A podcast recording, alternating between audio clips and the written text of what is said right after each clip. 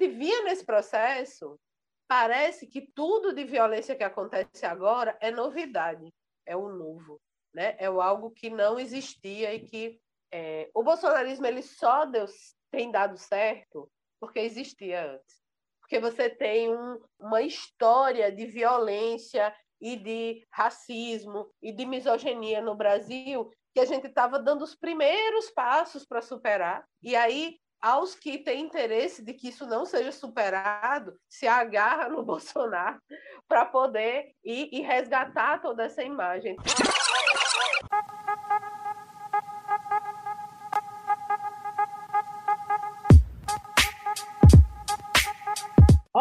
Pesquisadoras e pesquisadores desse nosso Brasil. Estamos aqui retomando nossas conversas com mulheres pesquisadoras e ativistas para o bem geral da nação. Edição, por favor, coloque os aplausos aí.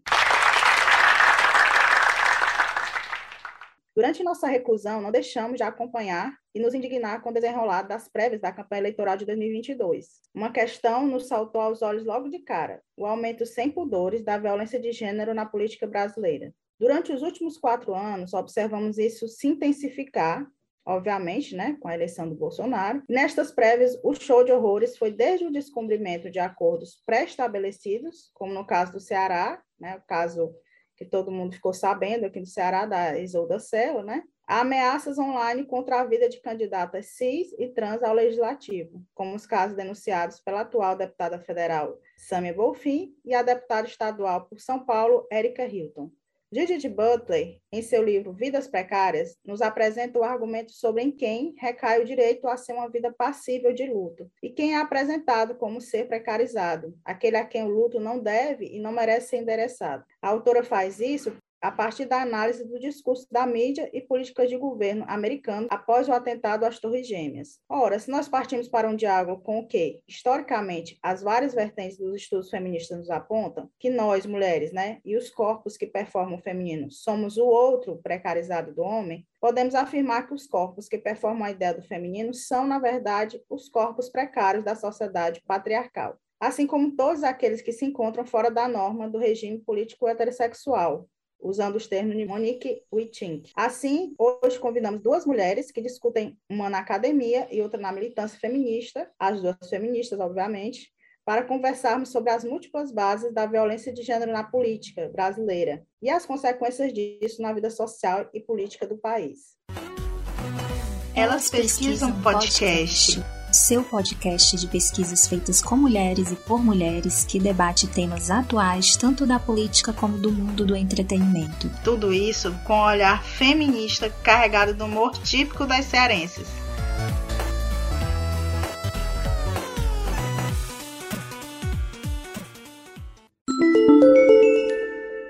Antes de começarmos o nosso papo, gostaríamos de dar um recadinho para vocês. Nosso podcast é um instrumento de divulgação científica feito de forma independente por duas mulheres pesquisadoras. Isso por si só já diz muita coisa aqui no Brasil. Por isso, precisamos da ajuda de vocês para continuar esse projeto. E que tal ser nossos assinantes? Lá na nossa página do Apoia-se, vocês encontram valores diversos para nos apoiar e as diversas contrapartidas que temos também. Entre elas, cursos que ajudarão vocês no processo de escrita de projetos e seleções para mestrado e doutorados. Você pode apoiar também via Pix pela nossa chave. Elas pesquisam podcast@gmail.com. Na mensagem você coloca o nome, o contato, porque a partir de 15 reais você também entra nas turmas dos cursos de elaboração de projeto. Contribua para que a palavra das ciências sociais continue ecoando nos tocadores do Brasil e do mundo. E dando início à nossa conversa de hoje, nós temos duas mulheres pesquisadoras e ativistas maravilhosas. Uma já é de casa, a outra, uma ativista feminista porreta lá do Rio Grande do Norte. Então, Mona Lisa e Michela, conta pra gente quem são vocês no jogo do bicho. Oi, meninas, assim, um prazer estar de volta aqui no Elas Pesquisam. Acho que é uma iniciativa muito relevante e espero que vocês continuem durante muito tempo proporcionando esse tipo de discussão né, para a gente, tá? não só no campo das ciências sociais, mas de um modo geral, né, da pesquisa visibilidade das mulheres que fazem, que fazem pesquisa, enfim, acho que é muito importante o espaço que vocês criaram. Então, queria primeiro saudar assim. É, bom, é, sobre a minha apresentação, eu sou Analisa Soares, eu sou professora do Departamento de Ciências Sociais, do Programa de Pós-Graduação em Sociologia, é, eu sou uma analista de conjuntura, meu campo de estudos especialmente são as campanhas eleitorais, mas eu também tenho desenvolvido ah, todo um, um, conjunto de reflexões nessa interface de gênero e política, né, buscando compreender aí os impactos é, e os desafios vividos pelas mulheres nessa esfera de atuação da vida social. Olá, Eliana Cláudia. Michela Calasta, eu sou uma, uma mulher cis é, nascida em Currais Novos, no Rio Grande do Norte, uma cidade bem pequenininha, é, onde a vida rural e a mineração, se é que pode dizer que conviveram, conviveram a boa parte da, da vida da, da cidade. Sou agrônoma, sou militante feminista e agroecológica do movimento de mulheres camponesas e da Via Campesina, tenho 44 anos e dois filhos. Acho que é isso. A, a gente estava até comentando antes de começar a, a gravação, né, que você é do movimento de mulheres camponesas, né, do campo, e hoje, é, pelo menos é uma percepção nossa, assim, né, não sei se, se, se verdadeira ou não, mas uma percepção no, nossa, eu acho que um, a, em termos de organização, mesmo em termos de, de, de, não de visibilidade, porque o, o campo não tem visibilidade, né? E, e, quando é mulher, pior ainda. É, mas em termos de organização e força política, eu acho que hoje, dentro do movimento feminista, as mulheres do campo elas se destacam, né? Aqui no Brasil, eu acho que esse movimento ele vem se fortalecendo, está muito forte em termos de organização política mesmo e, e de formação política dessas mulheres. É, é, é um negócio assim diferen, diferenciado, como falam aqui. Eu não sei se é uma percepção certa, mas assim, é, é uma percepção nossa. É, Marco das Margaridas, para mim, é um exemplo. Colocar um monte, aquele monte de mulheres de vários lugares de, um, distantes, porque assim, são mulheres realmente de base política, porque uma coisa é você fazer um ato, e aí, como uma pessoa, né, que tem tá numa organização feminista também, e chamar né, para o rolê as mulheres. Outra coisa é você levar mulheres que estão né, na capilaridade lá da base e elas todas irem, né, ou pelo menos grande parte delas irem ocupar Brasília, assim, eu, eu acho que é um dos movimentos mais bonitos, assim, né, e gostaria de ir alguma vez para mais das Margaridas, me convidando, olha. tem que ir, tem que ir. O Ceará sempre vai com a delegação muito, muito boa. Eu acho que tem uma coisa eu tenho no MMC a gente tem procurado sistematizar tanto para compreender a nossa história, é, como também para deixar para frente, né? Essa, então a gente tem escrito coisas e tal. A luta das mulheres trabalhadoras rurais por muito tempo no Brasil não foi vista como uma luta feminista, nem por nós e nem pelo feminismo. E isso foi se construindo. E aí você tem uma invisibilidade, acho que não sei nem se é dupla, que é uma invisibilidade. Se você pensa na luta geral do campo, você vai pensar nos homens sindicalistas ou nos homens que dirigem movimentos sem terra, que dirigem outros movimentos maiores. E aí você não vê as mulheres que estão majoritariamente na base desses movimentos. E, por outro lado, também os vários movimentos estaduais de organização de trabalhadoras rurais que surgiram também no começo dos anos 80. O mesmo período que surgiu o PT, a CUT, o MST, você surgiu o Movimento de Mulheres Trabalhadoras Rurais do Ceará, tipo, né, a, a professora Gema aí sistematizava nos anos 80, acho que 90, a, a organização das trabalhadoras rurais. Agora que a gente consegue ter uma visibilidade maior pela Marcha das Margaridas, porque assim, não tem como negar, é a maior ação de massas que acontece de quatro em quatro anos, protagonizada pelo campo.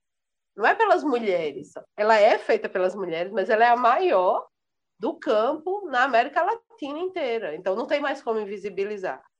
E as organizações de mulheres, tipo o MMTR Nordeste, nós do Movimento de Mulheres Camponesas, também temos o tempo todo se pautado enquanto organização do campo, mas enquanto organização feminista. Então, de fato, a gente está nessa.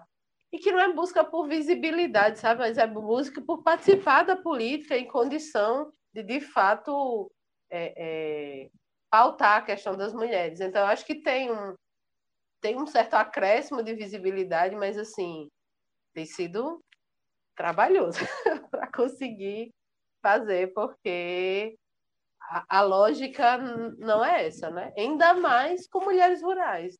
É como se a gente não pudesse nem falar. É. Muito massa esse, esse acúmulo, né? Assim, colocar as coisas nesses. É muito bom ter você conversando com a gente, assim. Eu me sinto muito honrada, inclusive. Michela, você como ativista, certo, do movimento feminista, e eu gostei muito da sua fala sobre é, é, essa contradição né, do feminismo não reconhecer as mulheres do camponesas, né, e também as mulheres camponesas não veem a sua luta tão feminista, né, e eu lembro de uma reunião que eu tive com as mulheres em Sobral, que as mulheres com, num movimento de mulheres é, trabalhadoras rurais, que uma delas disse assim, eram só falas feministas, só que elas diziam que elas não eram feministas, aí você não pode colonizar o outro, dizer o que é que ele é, né? Mas uma disse assim, eu não deixo nenhum homem é, colocar cabresto nas minhas ventas, assim, uma fala sobre empoderada, eu digo, essas mulheres são muito feministas, mas elas não gostam da palavra feminismo, elas não reconhecem isso como delas. Isso não tem a ver com elas, tem a ver com o movimento feminista embranquecido, né, assim, que também tem essa, essa, esse estigma, né, dos dois lados. E aí, como você é ativista do movimento, né, você sabe que a violência de gênero na política não é novo, mas muito menos se restringe à política institucional. Fala um pouco sobre essa tua experiência como ativista, aí tu comenta o que eu falei, tá? E como essa violência atua no fazer militância política na luta pelo direito das mulheres, né? Tá bom. Na minha avaliação, não tem necessariamente a ver com essa ideia de que o feminismo surge branco, né, e, e nos setores médios. É claro que isso tem um papel, mas eu acho que é, a direita e os antifeministas, os patriarcais, quem, quis, quem sempre quis deixar as mulheres no lugar, construíram um estereótipo de feminismo que aí muitas vezes quando a gente vai construir o feminismo a partir de outros lugares, a gente diz, ah, esse feminismo de fato existia, mas ele era um feminismo branco, não sei o quê. Eu acho que não. Veja, é, não estou dizendo que não temos contradições dentro do feminismo, claro que né? somos diversas e isso traz contradições.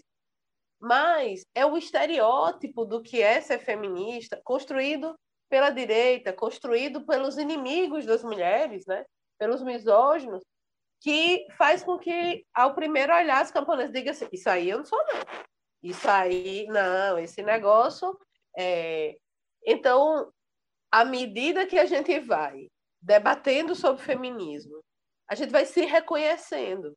No MMC, a gente percebeu que, por exemplo, é, eu lembro de uma pergunta é, que um professor meu fez, que disse assim, ah, eu também defendo semente, defendo agroecologia, por que, que se as camponesas defendem isso, elas são feministas e eu não?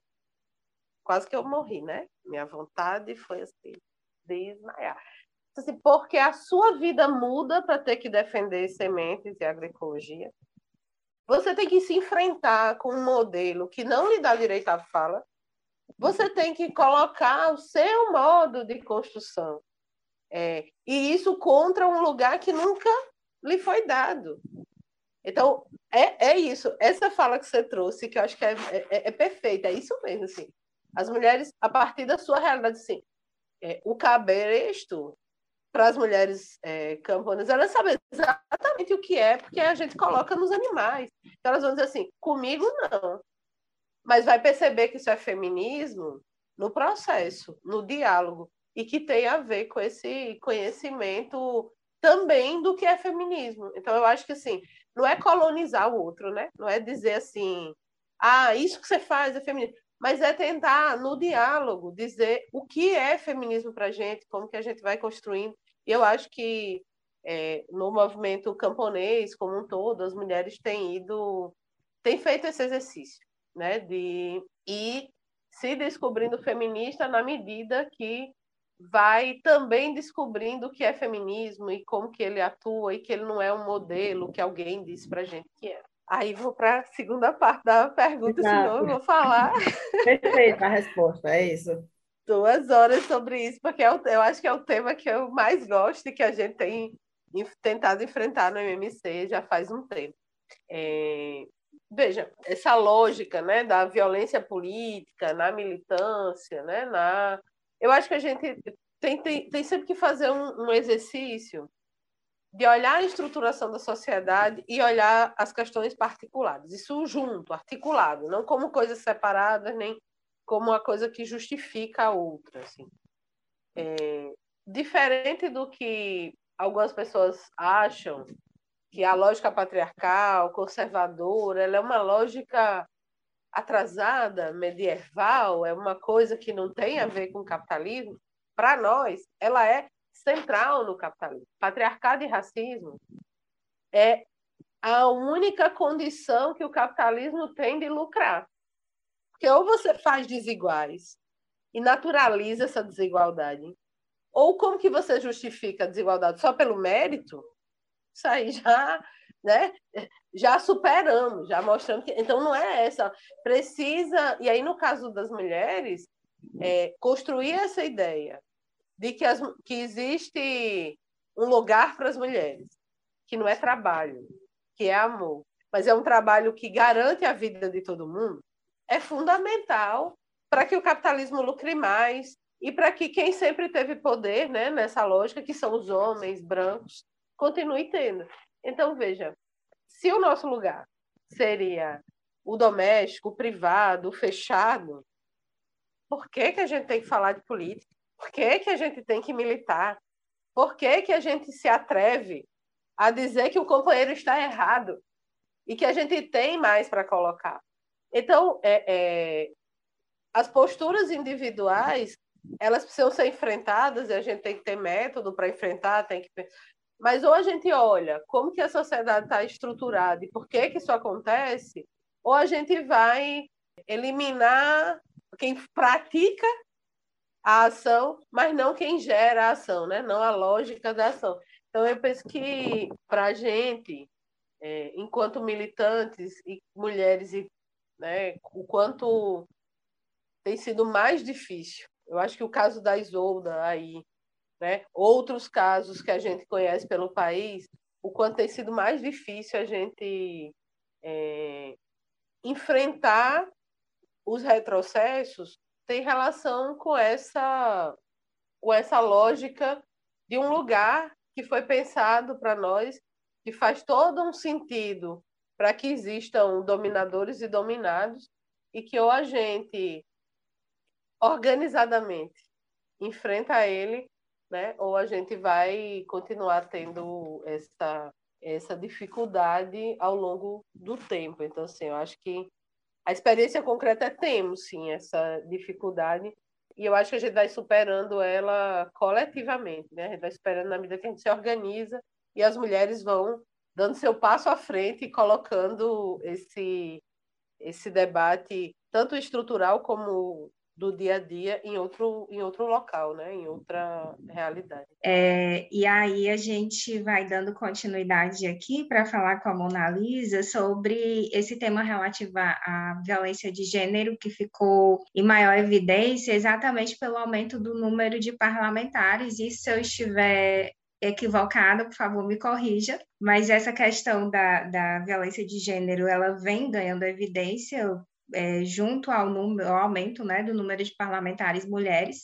e a chegada de uma mulher à presidência, né, que depois sofreu um impeachment com resquícios de misoginia e machismo.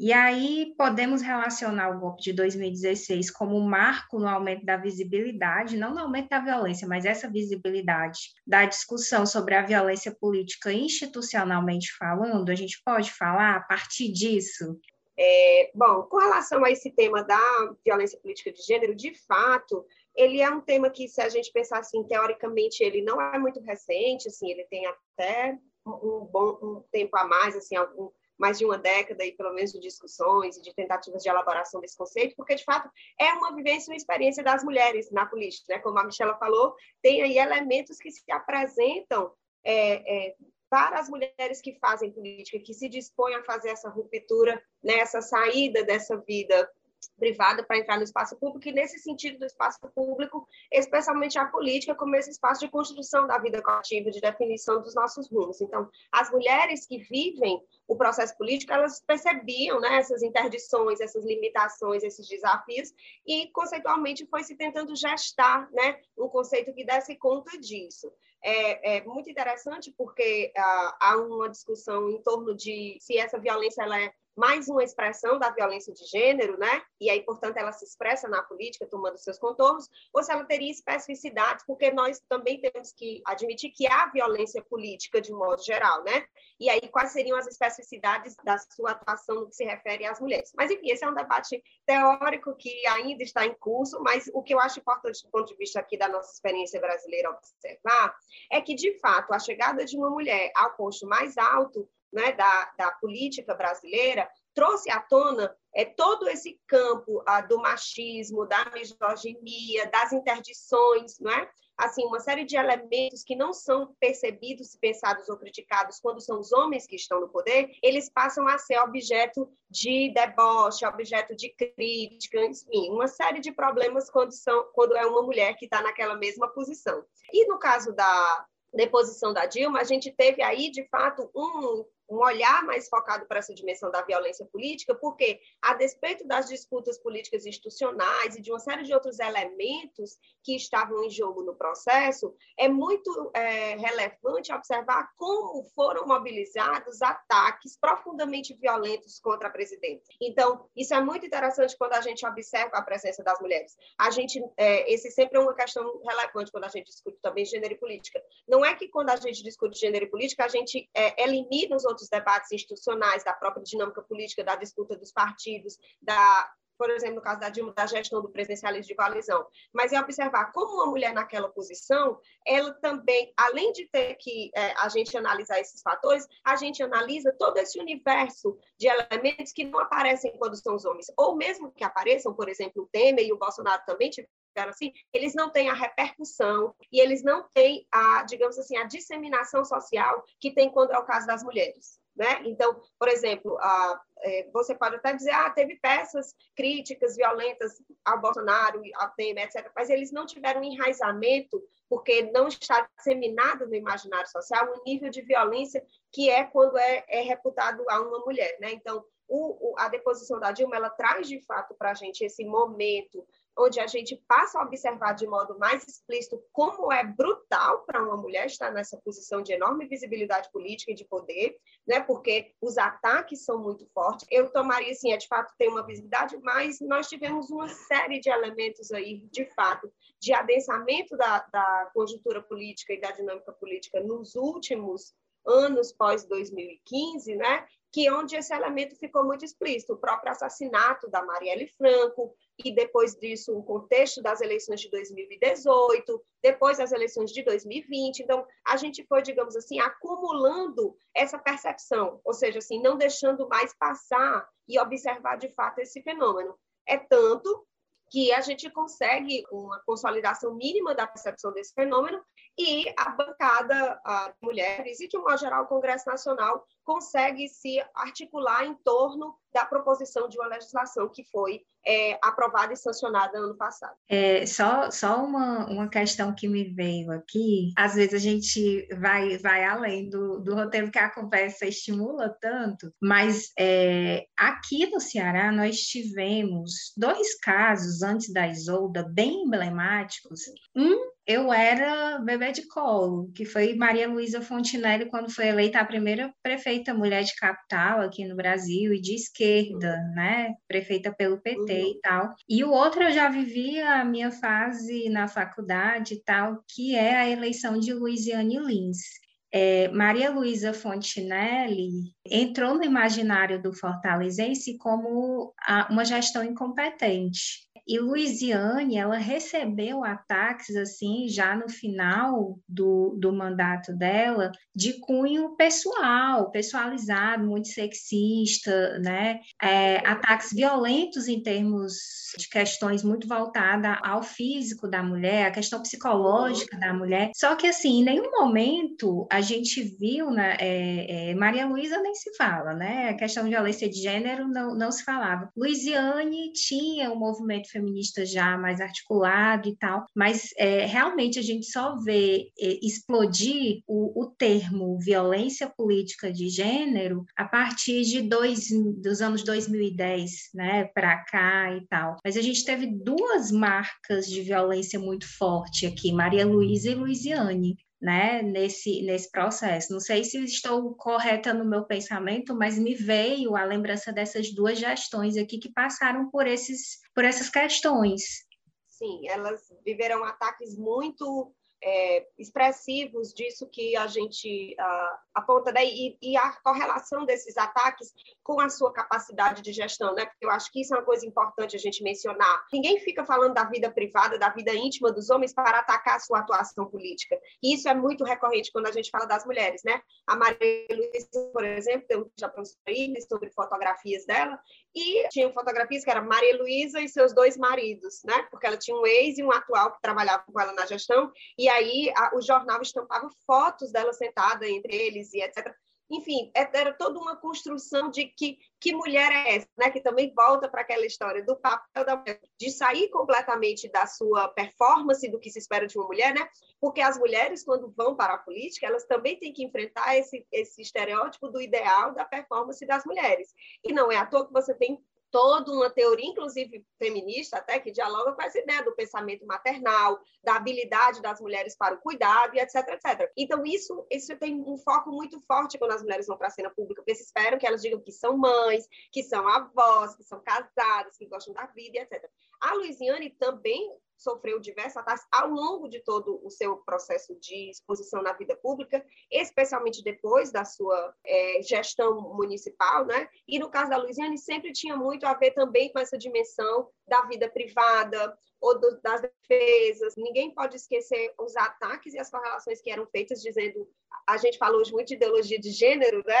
E do, do pesadismo, mas a campanha de 2004 da Luiziane era isso muito tempo, dizendo que a Luiziane ia é, ensinar sexo para as crianças nas escolas, ia ter essas questões. Então, ou seja, já naquele tempo tinha um pouco essa, essa associação também, ah, ela é uma mãe, mas é, ela tem filho, mas ela não é casada com o marido, então essas mulheres elas não correspondiam ao estereótipo, e aí é como se assim, ah, você vai para a política e para o cargo do executivo, que é muito importante a gente dizer isso, um cargo de executivo é um cargo de muita visibilidade, então uma mulher para chegar lá, ela precisa pelo menos corresponder nessa, nessa perspectiva mais geral, alguns tópicos desse estereótipo, né? Então é mãe, ah, mas é mãe solteira, né, entre aspas, digamos aí, assim, para porque esse termo para mim é uma questão assim, mas enfim, ela é mãe, mas ela não é casada com o pai do filho e etc, etc. A Maria Luísa, ela teve já outro marido e chamou para trabalhar na gestão junto com o atual. Enfim, então as mulheres são sempre é, é, questionadas né, por essa sua vida privada e, e como se isso tivesse, digamos assim, um pressuposto para o que elas podem fazer na vida pública. Isso, isso eu acho que é o mais demarcador da presença das mulheres na política. Esse papo, eu fico me coçando para falar mais, mas eu vou me aquietar aqui. E aí, se a Michelle quiser comentar também sobre isso, é, e aí eu vou dirigir a pergunta para a Michelle, mas também a Mona Lisa também pode comentar, sendo bem objetiva na pergunta, né? A realidade brasileira de aprofundamento do conservadorismo, né? O neoconservadorismo, né? alguns chamam de neoconservadorismo, com marcas profundas nessa misoginia e machismo que foi discutida aqui, né? Repercutiu de que forma no ativismo e luta das mulheres feitas pelos movimentos, né? É, pelos movimentos de base, de militância. Eu estava também aqui me, me mexendo para tentar dar uma, um pitaco, porque é, é, muito interessante ver esse histórico que Mona Lisa faz, porque a gente conhece, se a gente for citar, em cada, todos os estados, todos os municípios, a gente tem exatamente esses casos, assim, de como é, as mulheres na política precisam ter um perfil, né? Elas precisam ser mulher de alguém.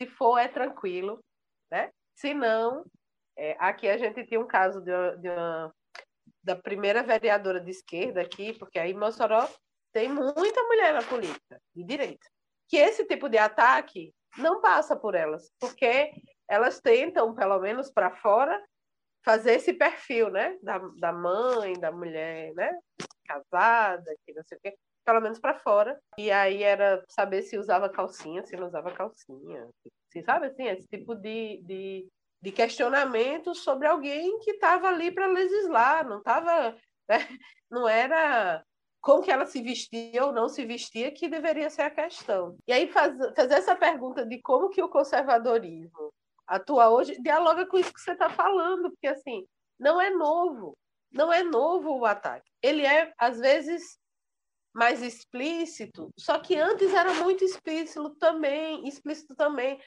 A gente passou aí por alguns anos, é, eu vou usar uma palavra também que não é uma palavra que eu goste muito, em especial no, no podcast das ciências sociais, que, mas foi a que eu consegui achar, que é quase que um processo civilizatório, sabe assim? De que a gente é, deixou de achar normal fazer piada misógina, machista, deixou de achar normal que uma criança saísse da zona rural e viesse para casa de uma pessoa ser criada para estudar e nunca foi estudar, nunca foi criada, estava criando outras crianças. A gente passou a nomear isso com o que é. Isso é trabalho escravo. Então, assim, como a gente via nesse processo, parece que tudo de violência que acontece agora é novidade, é o novo, né? É o algo que não existia e que é... o bolsonarismo ele só deu, tem dado certo porque existia antes. Porque você tem um, uma história de violência e de racismo e de misoginia no Brasil que a gente estava dando os primeiros passos para superar. E aí, aos que têm interesse de que isso não seja superado, se agarra no Bolsonaro para poder ir, ir, resgatar toda essa imagem. Então, eu acho que é, isso é muito importante para a gente não é para a gente minimizar o papel do, do, do, Bolsonaro e do bolsonarismo, não, ele é absurdo, ele é um retrocesso sem tamanho, impacta sim na nossa vida e na nossa possibilidade de militância. A gente está, inclusive, fazendo muito esse debate agora. Assim. O risco de um segundo mandato dessa criatura é um risco da gente não, não poder fazer luta, passar por outro período né, desastroso da nossa história. Mas isso só existe porque não nasceu com ele, que é uma reação aos pequenos avanços que a gente teve. E aí eu fico pensando, é, a gente tem debatido muito no MMC essa relação do neoliberalismo e esse que aí tem gente que está chamando aí de neofascismo, tem gente que está chamando de outras coisas, ou, ou só de conservadorismo.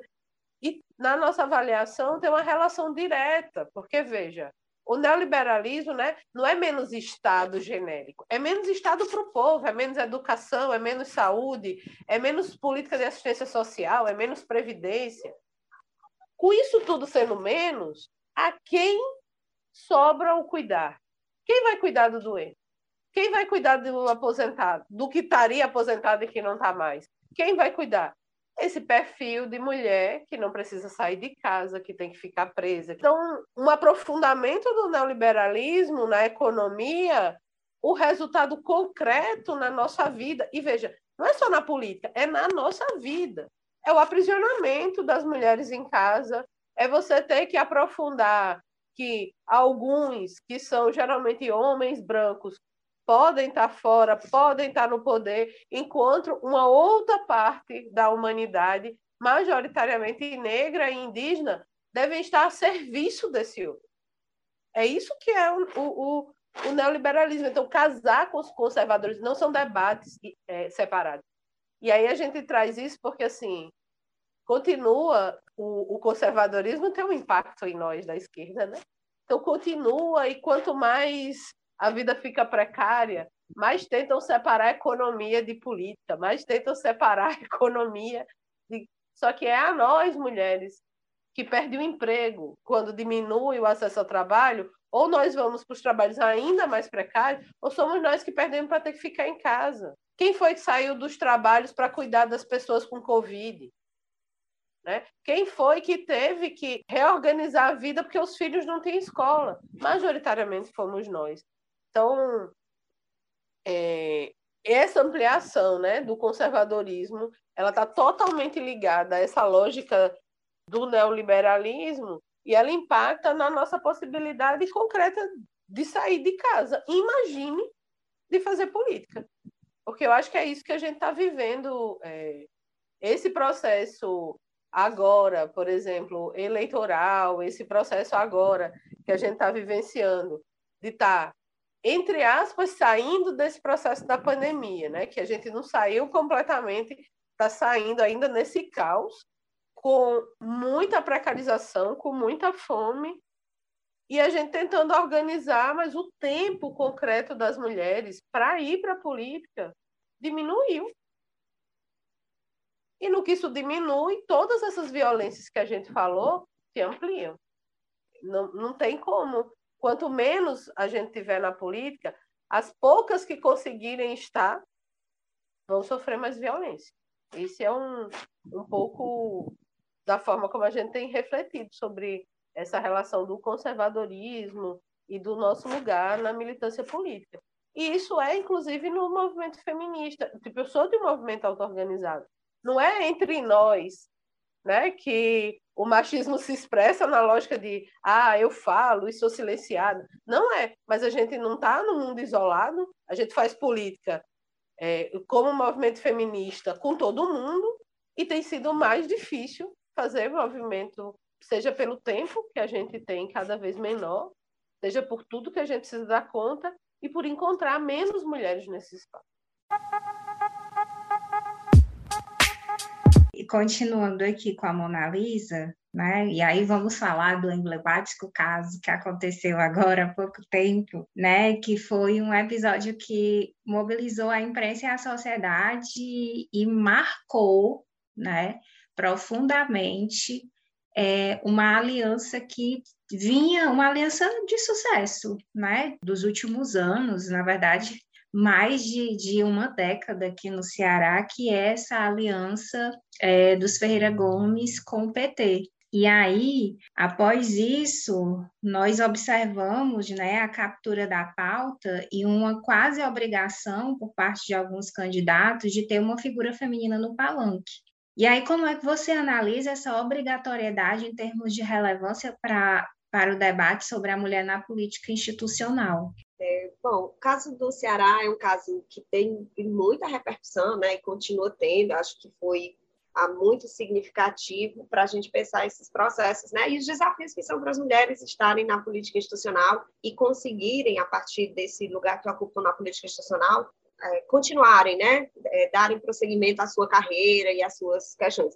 É, o caso específico da Isolda, eu já cheguei a comentar também é, em, em, outros espaços, ele é, como eu disse antes, também o impeachment da Dilma, né, ele é um processo que ele envolve tanto questões muito particulares do próprio processo da dinâmica política, que não estariam imediatamente ligadas a uma dimensão de gênero, como as alianças, né, a correlação de forças dentro das alianças, quem são os agentes, mas ele não deixa de revelar para a gente, por exemplo, no seu processo, uma série de aspectos é, machistas, misóginos e de violência. Né? Acho que ficou muito marcado, por exemplo, a, o processo de por que Isolda não deveria ser candidata.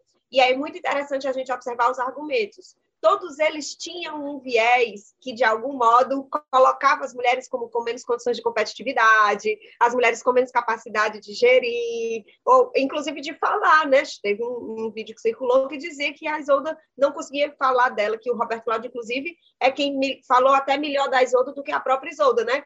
Ou seja, uma fala dessa, ela diz tudo do que é que nós pensamos, né? É, eu fico pensando assim, quantos homens falam super mal, não tem carisma nenhum e etc. E ninguém está nem preocupado com isso para discutir se ele é viável ou não eleitoralmente por conta disso, né? Então, o homem ele pode ser ruim, ele pode falar mal, ele pode não ter carisma, ele pode ser um poste, mas ele vai dar certo. Quer dizer, uma mulher aí qualquer coisa é usado para dizer, não, ela não vai dar certo, não sei o que e tal. Então, e é, foi isso que a gente chamou a atenção quando a gente quis falar dos aspectos é, de machismo e de misoginia que compuseram o processo da Isolda. e que é, é tão evidente que houve que houve que as pessoas ficaram insistentemente querendo negar. É, tem um pouco o, o Zé Eduardo Cardoso falou uma coisa muito interessante na época do impeachment da Dilma, que ele assim, quanto mais se quer negar uma, uma palavra, quanto mais se quer negar uma nomeação, isso é a prova da força dela, da evidência da sua existência, de que de fato aquilo ocorreu no processo, né? Naquele caso ele estava falando da ideia de golpe. Era uma insistência, não é golpe, não é golpe, não é golpe. Se não é golpe, pronto, chapa, você está tranquilo com isso? Siga. Então, não foi machismo, mas não foi, não foi. Se não foi, tá tudo bem, siga. Mas essa insistência de negar que não houve machismo é, de fato, uma evidência clara de que tem lá muito delineado o processo do machismo e da misoginia na descredibilização da Isolda para a possibilidade de ser candidata ao governo do Estado. Na contrapartida disso, né, a gente tem visto aí, esse, essa semana saíram os dados uh, do TSE, e aí eles são dados muito assim, não são dados positivos, se a gente pensar a relação mulheres e política institucional, né? A gente tem um gráfico que, acho que é uma matéria da UOL que circulou, que ele é um gráfico assim que mostra claramente assim, os partidos têm cumprido a cota porque eles são exigidos juridicamente, se eles não cumprirem, eles não podem, a sua chapa não vai ser homologada, então eles perdem as condições de, de que os homens vão competir mas é, eles completam os 30%, mas superam muito pouco essa casa dos 30%, né? Então fica ali em torno de 33%.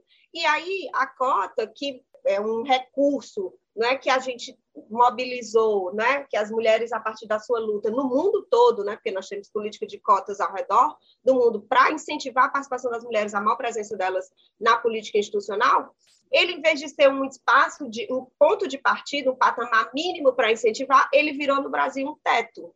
Ele virou um teto. Os partidos cadastram lá as 30, 30 e poucas e acabou. Engraçado isso, assim, engraçado para não dizer outras palavras, né? Nós somos, todos estão os partidos, no geral, fazendo campanha e falando da importância do voto feminino, porque nós somos 53% das, dos eleitores e eleitor, né? eleitoras. E, mas nós não somos nem de longe, ou seja, nós estamos a pelo menos 20 pontos do percentual de candidaturas quando a gente compara, na média aí dos cargos legislativos. E nós estamos falando aqui dos cargos legislativos, deputadas estaduais, deputadas federais.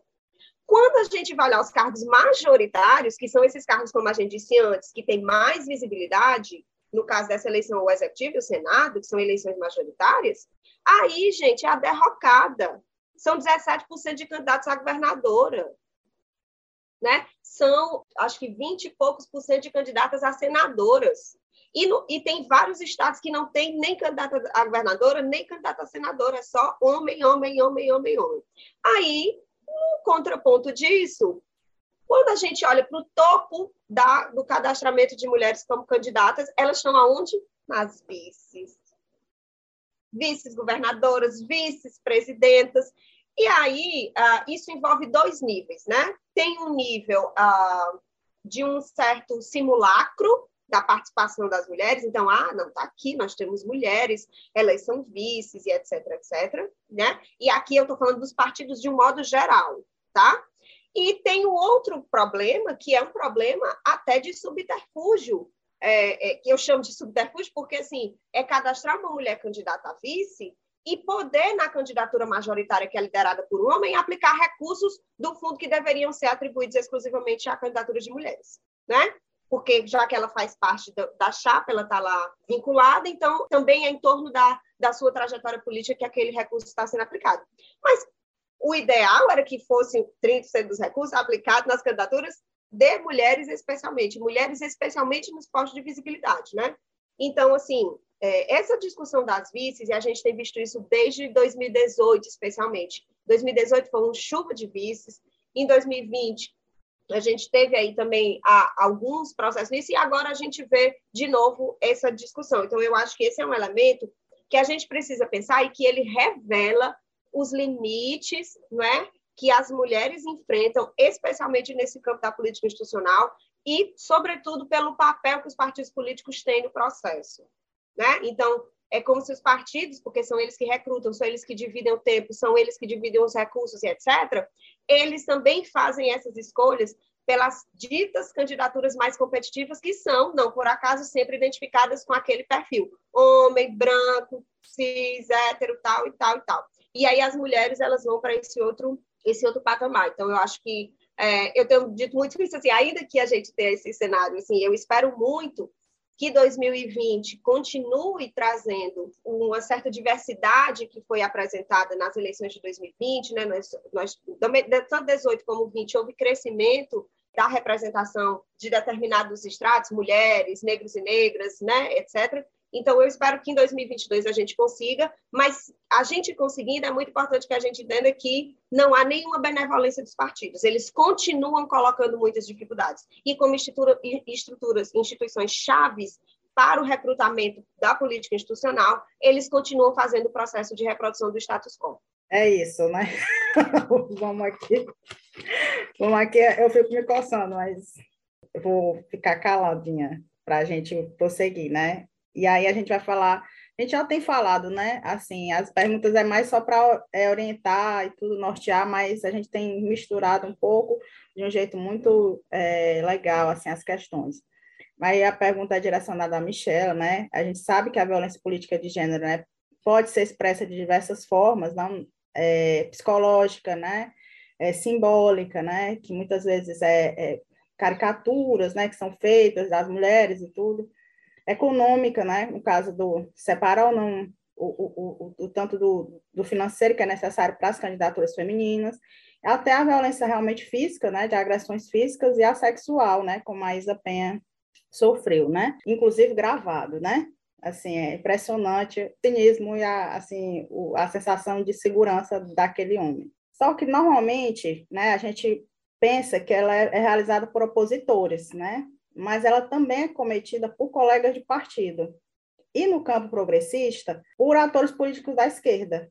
E aí, como é que é possível, Michela, traçar assim, estratégias né, diante desse quadro de violência entre os aliados políticos, né, entre os que deveriam ser nossos ah, companheiros, né, enfim, camaradas e, e não são? Muito longe, muito ao contrário, na verdade. Difícil essa pergunta.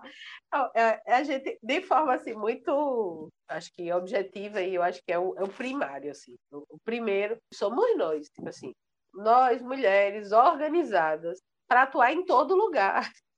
Então, assim, é, é, que é isso, é, é, é o que a gente já falou antes, assim. Está estruturada a sociedade para esta desigualdade nós, mesmo sendo de esquerda, mesmo tendo um outro projeto de sociedade, reproduzimos o tempo quase que inteiro essa é, essa lógica né, de dominação e de exploração que essa sociedade tem. Então, assim, no caso das mulheres, eu acho que é a gente se organizando, assim, dentro do partido, no movimento feminista, é só juntas que a gente vai enfrentar essa questão. Eu estava ouvindo uma análise e fiquei pensando, né? aqui no Rio Grande do Norte a gente tem um histórico muito grande de mulheres é, de direita e de esquerda, as de esquerda recente, mas as de direita toda a gente teve, e com certeza elas passaram por inúmeras violências de gênero, inclusive muito nessa lógica que acontece muito com as mulheres de direita, que é essa coisa de falar que quem manda é o marido, elas, isso aqui a gente ouvia muito, assim. Ah, tava falando é eleita porque é carismática, porque é não sei o quê, porque é não sei o quê, mas quem manda é o marido. Então a gente ouviu isso a, a vida inteira, mas é isso. Tem mulher na política no Rio Grande do Norte.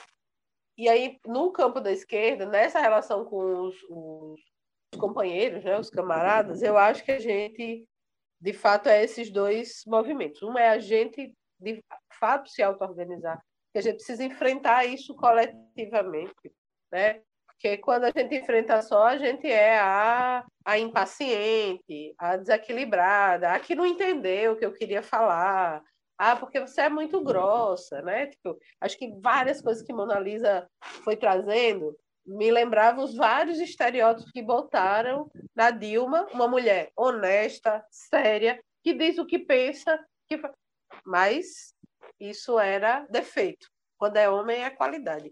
Então, sozinha a gente não enfrenta, então acho que a gente precisa enfrentar isso organizadamente. Então, as secretarias de mulheres, os setores de mulheres, as coisas são muito importantes. Mas a gente tem que ter regras claras.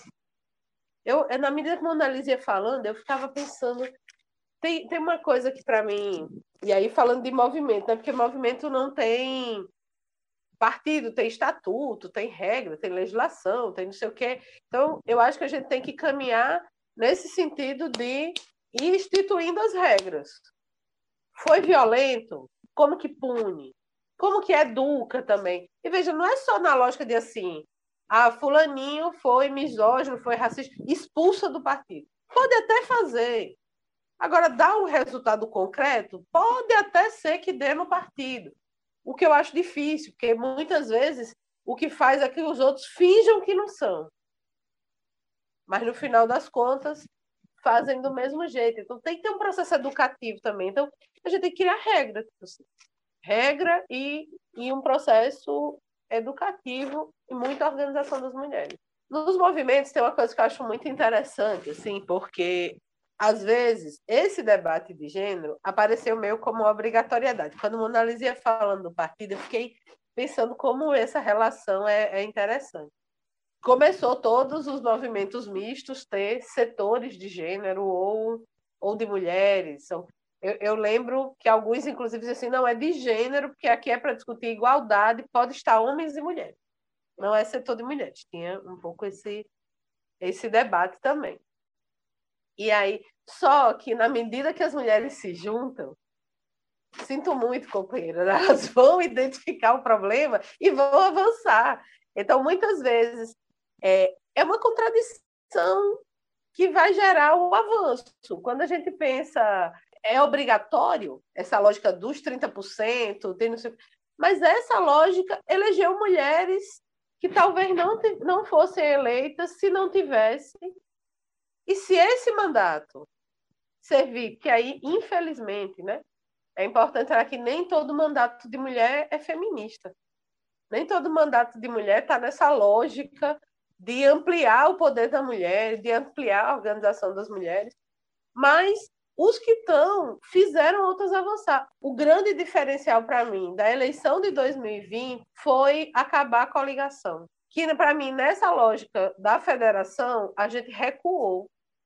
E veja, não estou falando do debate macro, acho ele importante, essa coisa da gente juntar mais partidos de esquerda, não ser cada um seu, se a gente pudesse fazer né, uma federação de esquerda. Mas, concretamente, na questão das eleições de colocar candidato, no que acabou a coligação, a lógica era, como a gente diz aqui, né? aqui no Ceará, é, quanto mais cabra, mais cabrito. Então, várias pessoas que não teriam oportunidade de se candidatar foram incentivadas a se candidatar. Muitas vezes não recebiam um valor justo do fundo, do fundo eleitoral, mas mesmo assim, seja pela referência que tem no povo, foi eleita. A gente passou por uma realidade dessa aqui em Mossoró não era um nome prioritário da, da, do município, e ela foi eleita vereadora com um orçamento miserável de campanha. Mas ela só conseguiu se candidatar porque não tinha coligação. Então, para mim, a grande diferença do, da eleição de 22 tem a ver com isso. Eu acho que é um debate que as mulheres vão ter que enfrentar. Porque, veja, todas as candidaturas que foram questionadas agora, que teve federação e que teve que diminuir, porque o número de candidatos que um partido teria no caso da federação do PT, por exemplo, que são três, teve que dividir para três partidos. Quem é que, que muitas vezes teve que abrir mão da candidatura? Então, eu acho que é um. Eu, e aí eu queria ouvir uma análise se tem reflexão sobre isso, porque eu acho que esse é um elemento, para mim, foi muito. Porque, concretamente, é isso. Se a gente tiver a oportunidade de, de se candidatar, muitas vezes com várias dificuldades, com vários mas esse processo da própria candidatura e se eleita consegue mexer numa estrutura que a gente não mexeria se não ocupasse esse espaço. E eu acho que a eleição passada é, foi muito boa para as mulheres, para os negros e negras. Eu acho que deu uma outra uma outra dinâmica que tem a ver com isso, com a lógica de que você não se você priorizasse só o que são considerados bons de voto, não sei o quê, você não ganhava a eleição. Porque o número de candidatos faria diferença. Meu Deus, eu só quero fazer mesa cast daqui para frente. Não vou mais entrevistar só uma pessoa. tá muito massa. Ah, meu Deus. É, mas continuando aqui, Mona Lisa, e aí você esteja à vontade de estar é, conversando com a Michela essas, essas questões que ela colocou, que né, chega mexe. É, mas a gente sabe que a ONU Mulheres no Brasil lançou em 2021 uma campanha em favor dos direitos políticos das mulheres. Inclusive, a ONU Mulheres vem puxando isso já tem um tempinho, e elas estão com campanhas fortes, e, e aí só uma dica para a galera das ciências sociais, estão contratando muito analista político dentro da ONU Mulheres, exatamente nessa perspectiva, né? E uma das ações foi a construção de uma cartilha realizada junto com a organização Gênero e Número, né? Uma mídia que coleta e analisa dados sobre gênero no Brasil em que nessa cartilha apontava as experiências e boas práticas na América Latina de prevenção e enfrentamento da violência política contra mulheres. E aí, pensando no Brasil, como você avalia a importância da construção de protocolos para o combate à violência política de gênero de forma prática? É, eu vou dialogar logo aqui rapidinho com a Michela, é, e aí passo para a questão dos protocolos em, de enfrentamento à violência. É, a gente, do ponto de vista assim dessa dinâmica, né, de fato, a, o fim das coligações foi um elemento muito importante e ele é um, um, elemento importante do ponto de vista, inclusive, da leitura do nosso sistema, né? Nós temos um sistema multipartidário fragmentado demais, são muitos partidos, então, de fato, é importante também podar um pouquinho aí esse processo. E aí, lá em 2020, a gente teve a, o final das coligações, só que o que, que aconteceu? Isso é também uma coisa para a gente observar.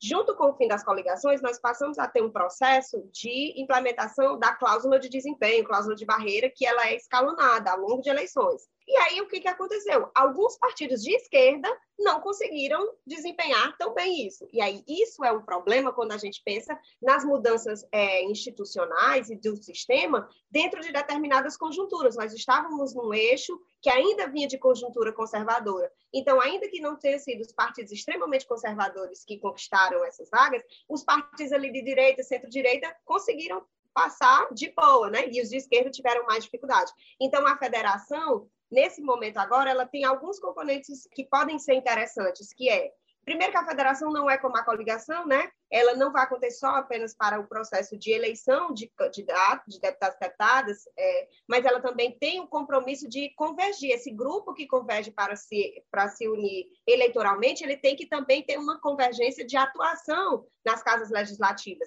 Então, esse grupo ele passa a ser um grupo que tem que construir internamente a sua coação, a sua decisão pelas pautas e etc., como seriam os partidos individualmente, né? É, e aí, nesse sentido, a gente observou as federações, elas, de algum modo, elas preservaram o caráter ideológico, né? PSDB Cidadania, PV, PT e PCdoB, Rede, PSOL. Então, ou seja, não teve porque, de fato, as coligações eram ruins, porque chegava um momento que você dava assim, PT e PP. Aí você votava numa pessoa do PT, e mesmo que elegesse a pessoa do PT, mas a suplência era de uma pessoa do PP. Então, como assim? Ou PC do B e D. Então, era uma coisa bem complexa, de fato, as, as coligações, porque não tinha critério, era só eleger. Como as federações exigem, para além da eleição, o processo de atuação parlamentar, aí teve uma convergência ideológica melhor. E aí, nesse processo de junta, esses partidos podem é, ter esse melhor desempenho né, e podem, de repente, conseguir esse, esse processo aí ao longo uh, do caminho. Mas são alterações, de fato, assim, é, a, a, do ponto de vista analítico, ainda não tem-se muita certeza sobre as implicações das federações e, de fato, se elas vão é, vingar, como a gente diz, porque é, no nosso processo político, infelizmente, do ponto de vista das reformas institucionais do sistema, nós temos tido reformas recorrentes e, às vezes, casuísmos, né? mudanças que não se, se consolidam. Então, vamos ver no que vai é, dar, pelo menos até a próxima eleição, sobre as federações. Né? É, bom, sobre o processo dos protocolos, é, é, muito importante, de fato, esse trabalho internacional e de articulação internacional, né, de mulheres, movimentos de mulheres, é, feministas, de pesquisadoras, na produção desse acumulado, né? Eu falei antes sobre a definição do conceito, e é muito interessante como isso tem a ver também com essa, digamos assim, essa circulação internacional, né, das ideias, dos, das discussões, das experiências, né?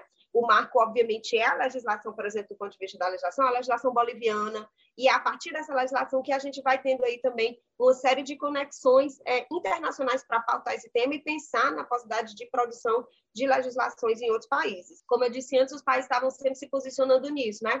faz-se uma, uma, um adendo, digamos assim, ou incorpora-se o debate da violência política dentro de uma lei mais geral sobre violência de gênero, e foi isso que aconteceu em alguns países, né? Então, a violência política ela é entendida como uma expressão da violência de gênero e ela é tipificada dentro de uma legislação maior, e tem outros casos em que se busca atuar diretamente nela, né? Por exemplo, no nosso caso é um caso desse. A gente tem uma, a lei Maria da Penha, a lei, né, o feminicídio, o crime de feminicídio tipificado, mas a gente tem uma lei de violência política de gênero que aí ela tem um, recorte muito particular que é essa dimensão eleitoral, né? Então, é, é, observar nesse espaço do processo de é, construção das candidaturas, de recrutamento, de consolidação desses, dessas possibilidades de mandato, esse processo. Então, é, isso é muito importante. Ainda que a gente, obviamente, entenda, como a gente disse aqui, que ela acontece em vários é, espaços, né? No partido, do ponto de vista fora do período eleitoral, na, nas casas legislativas, como a Helena citou o caso da Isa Pena, né?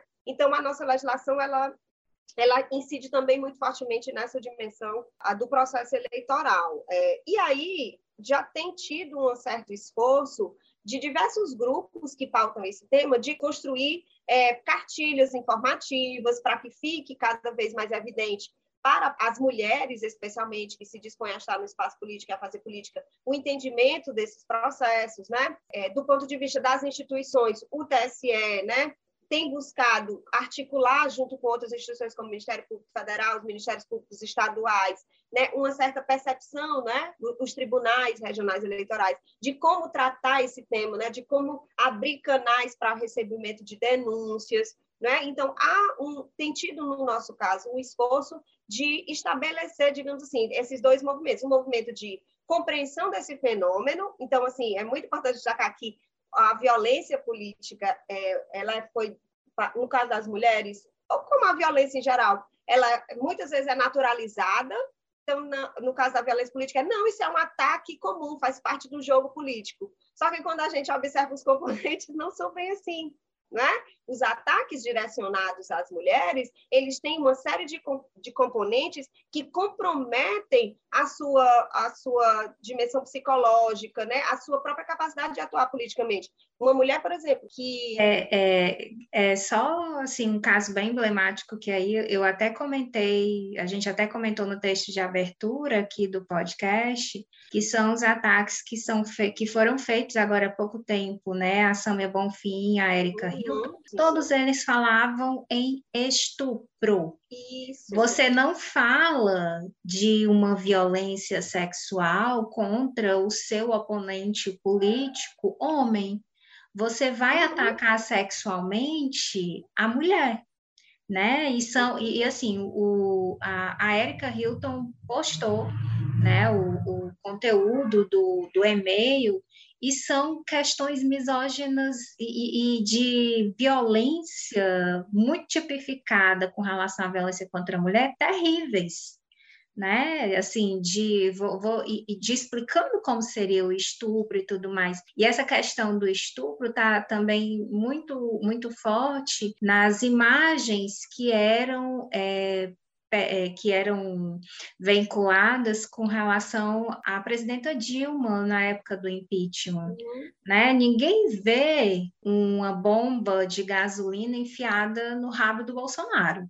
A gasolina chegou a quase 10 reais, mas ninguém viu isso mas a Dilma a gente via várias figuras nesse, nesse sentido, e é uma coisa assim aterradora, né? De, de como os nossos corpos eles são passíveis das piores violências até a gente estava fazendo a pesquisa, né? E a gente até encontrou, até tinha adesivo, mas ele não se dissemina, né? Que eu um pouco eu falei antes, ele não tem enraizamento no imaginário. Então, ninguém vai ficar pensando nisso. Uma mulher não, tem total enraizamento na percepção, na repercussão social no imaginário. É, essa coisa da violência contra as mulheres e do, do como afeta, para mim, assim, ela tem tantas camadas. Para mim, a pessoa acho que mais evidente desse debate, da luta sobre ele no Brasil, é sem dúvidas a, Manuela Dávila. O tipo de é, enfrentamento que ela faz e que ela vivencia na sua atuação política é algo assim muito severo e no caso dela, que eu sempre, a gente até discutiu um pouco sobre isso ah, na pesquisa, que era, é incrível, por exemplo, no caso da Manuela, as mensagens não são mais só para ela, que esse também é um dado muito relevante da violência política de gênero, né? É como você é, atinge também a família. Então, eu vou matar você, eu vou matar sua mãe, eu vou estuprar sua filha. Quer dizer, o Haddad tem filha, não sei quem tem filha, nenhum deles, a gente soube de nenhum dos homens que concorrem estarem tendo ameaças de, de atingirem os seus filhos e filhas, seus, suas esposas e etc. E mesmo se tiver ataques assim, eles não vêm nesse nível, né, de exatamente da, da violação dos corpos, né, e, e etc. Como é algo muito expressivo para as mulheres. Então, é exatamente um pouco isso que a gente quer chamar a atenção, né? Ainda que ocorra a violência política, que ela exista, e até um dado, por exemplo, quando tem as pesquisas comparativas, a violência física, do ponto de vista, inclusive, dos seus casos mais radicais, de assassinato, etc., elas são geralmente cometidas contra homens. Né? O percentual da violência política contra as mulheres, ela justamente atinge esses outros níveis de camadas. Ela é a violência sexual, né? quando ela é física, ou ela é essa violência psicológica da ameaça de morte, né? da ameaça de, de, da sua família. Então, é muito significativo, e eu acho que as iniciativas que a gente tem tentado produzir né? e tem visto aí de cartilhas para informar, para tipificar, para deixar mais delineado isso, de um modo geral, para as mulheres candidatas e para a população, é algo muito relevante. E, nesse outro ponto, a atuação das instituições que, de fato, devem fazer o controle dessa legislação e acompanhar. Nós vamos ter agora a primeira eleição em que a lei está em vigência.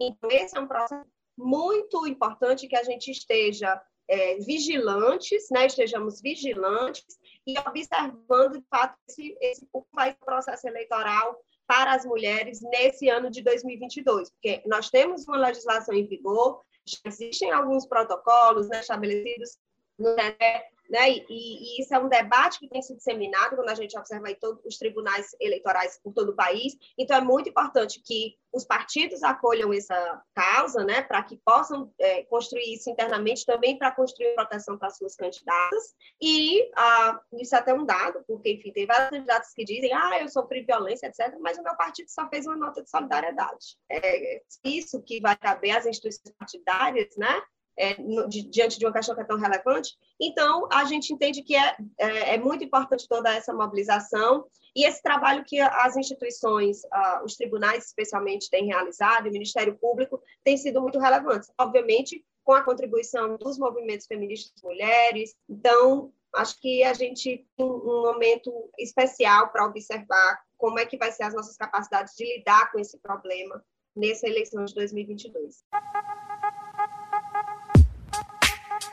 Perfeito. Gente, chegamos ao fim. Edição, por favor, colocar aí um, um, um som de ó. Oh. oh. E é, é, de praxe a gente também pedir, né, para indicações de, de políticas, de políticas mulheres, né, e, e também de do que vocês quiserem, canais, livros para entender melhor essa questão, movimentos para a gente acompanhar. E é isso. E eu queria só fazer uma observação sobre as dimensões da violência, né? Assim, mulheres trans foram eleitas, né? Recentemente, mulheres trans negras, então elas elas são ameaçadas é, assim constantemente precisando a recorrer é, de proteção policial porque é uma coisa assim é, recorrente e com tons de perversidade, né? Com, então, é, parece uma reação mesmo, né? Assim, a ocupação, e aí vem esse monte é, de problemas que não resolvidos, né? E esses sujeitos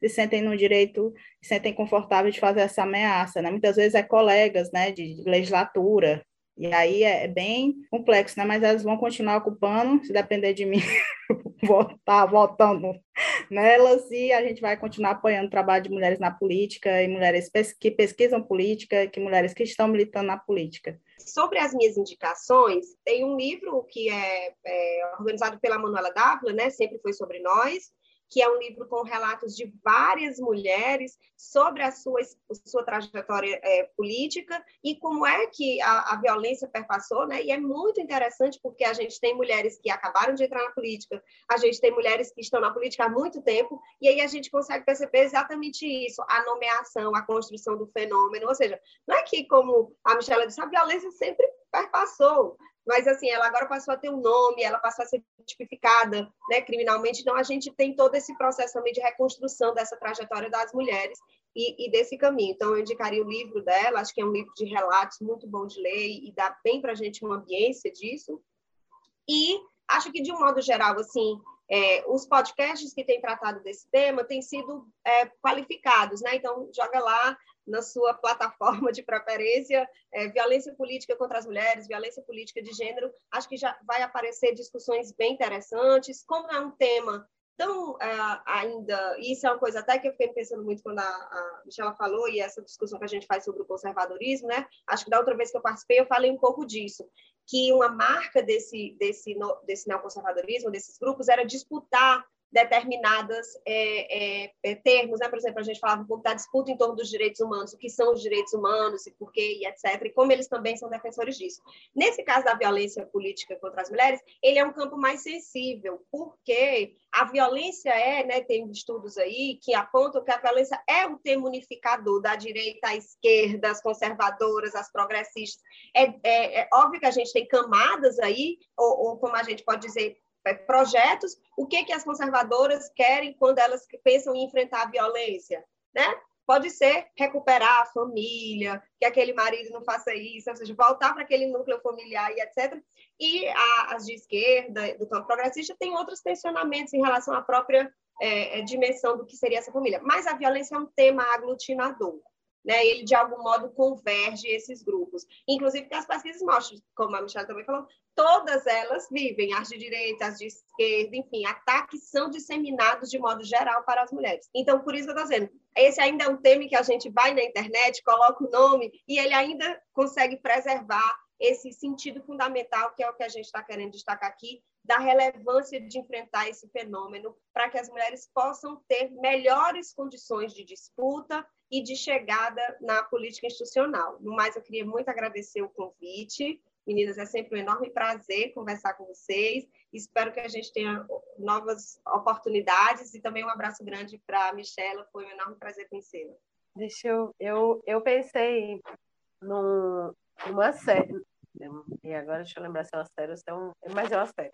se é uma série ou se é um filme. Fiquei na dúvida agora. Que é uma série. É, ela é espanhola.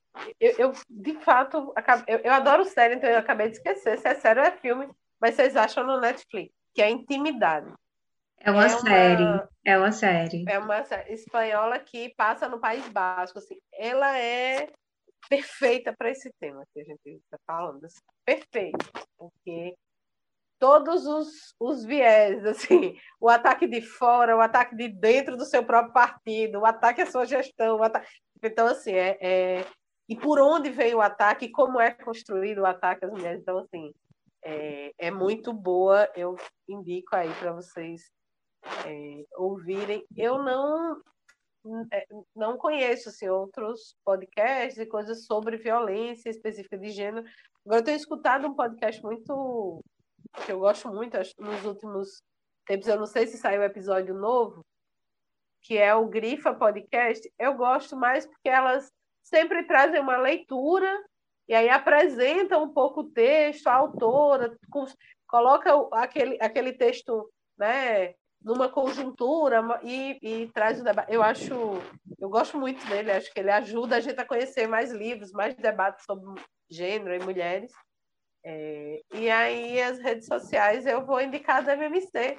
A gente está no YouTube, está no, no, no, Instagram, no Facebook, no Twitter. É, a pandemia fez a gente fazer essa, esse desafio aí, era uma coisa que nós não, não, não tínhamos. Tínhamos Facebook para falar entre nós, mas agora a gente. E a gente tem tentado fazer várias formações por esses canais para além de, de divulgar lutas e coisas que a gente está envolvida. Então, acho que é, É um, uma rede que vão lá, siga a gente, é Movimento de Mulheres Camponesas do Brasil.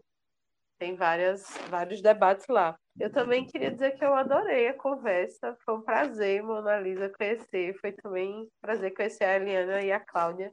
Vou agradecer a Sara pela indicação.